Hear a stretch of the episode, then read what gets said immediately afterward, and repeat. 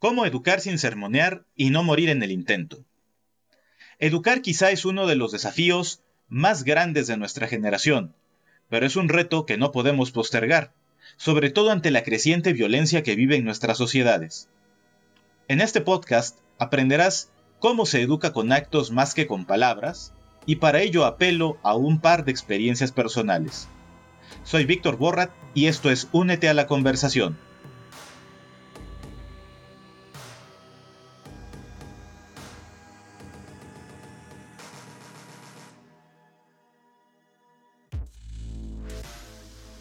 En mi vida hay muchos héroes, pero dos de los más significativos han sido mi primo Carlos y mi tío Pancho. Hoy ya no cuento con ellos en mi vida.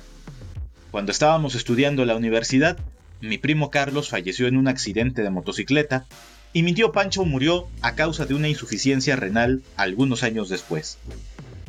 Pero la vida de ambos dejó una huella imborrable en mí y muchos de mis referentes de mi vida adulta vienen precisamente de mi convivencia con ellos.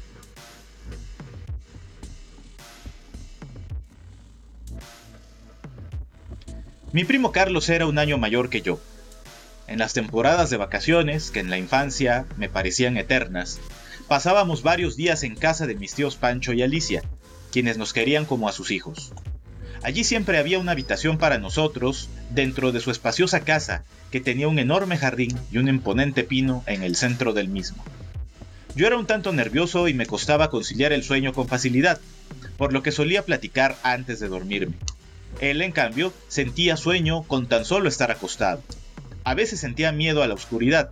Bastaba una sombra o un ruido desconocido para hacerme temblar. Pero siempre tenía a la mano a mi primo Carlos, quien se despertaba para tranquilizarme. A veces se acostaba a mi lado y me decía, si tienes miedo, toma mi mano y apriétala, que yo me despertaré si te asustas. Ahí comprendí que al miedo lo vence una presencia.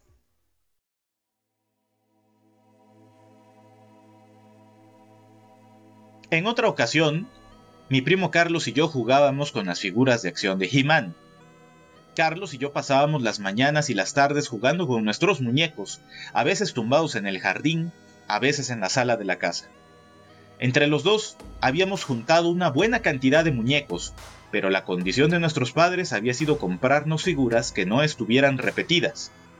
Así, si Carlos tenía He-Man, yo tenía Skeletor. Normalmente, solíamos desear algunos muñecos que tenía el otro, por lo que comenzamos un intercambio furtivo. En uno de estos intercambios, yo no quedé conforme y le reclamé. El reclamo se convirtió en disgusto, y él también se enojó conmigo, algo de lo que se percató nuestro tío. Al ver que no nos hablábamos, nos juntó. ¿Qué tienes? me preguntó mi tío. Es que Carlos se quedó con los muñecos que me gustan, le dije. Ah, vamos a ver. Nos tumbamos en el piso de la sala donde estaba el televisor y la videocasetera en la que pusimos tantas películas de Freddy Krueger.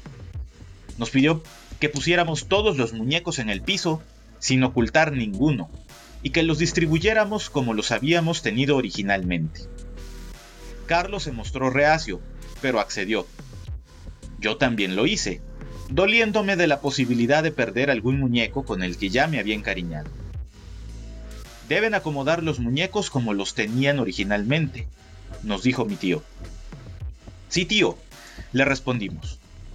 Mi tío se aseguró de que habíamos restablecido las cosas a su estado original, y luego nos dijo que podríamos pensar en qué muñecos no cambiaríamos jamás. Carlos y yo señalamos cuáles eran los más preciados para nosotros. Luego nos pidió que los apartáramos.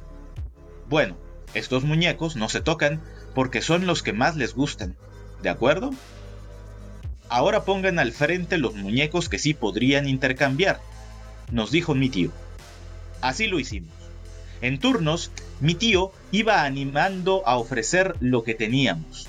Cada uno valoraba cambiar un muñeco por otro y podíamos negarnos a determinado cambio, pues a veces un muñeco estaba feo, despintado o simplemente no nos parecía atractivo.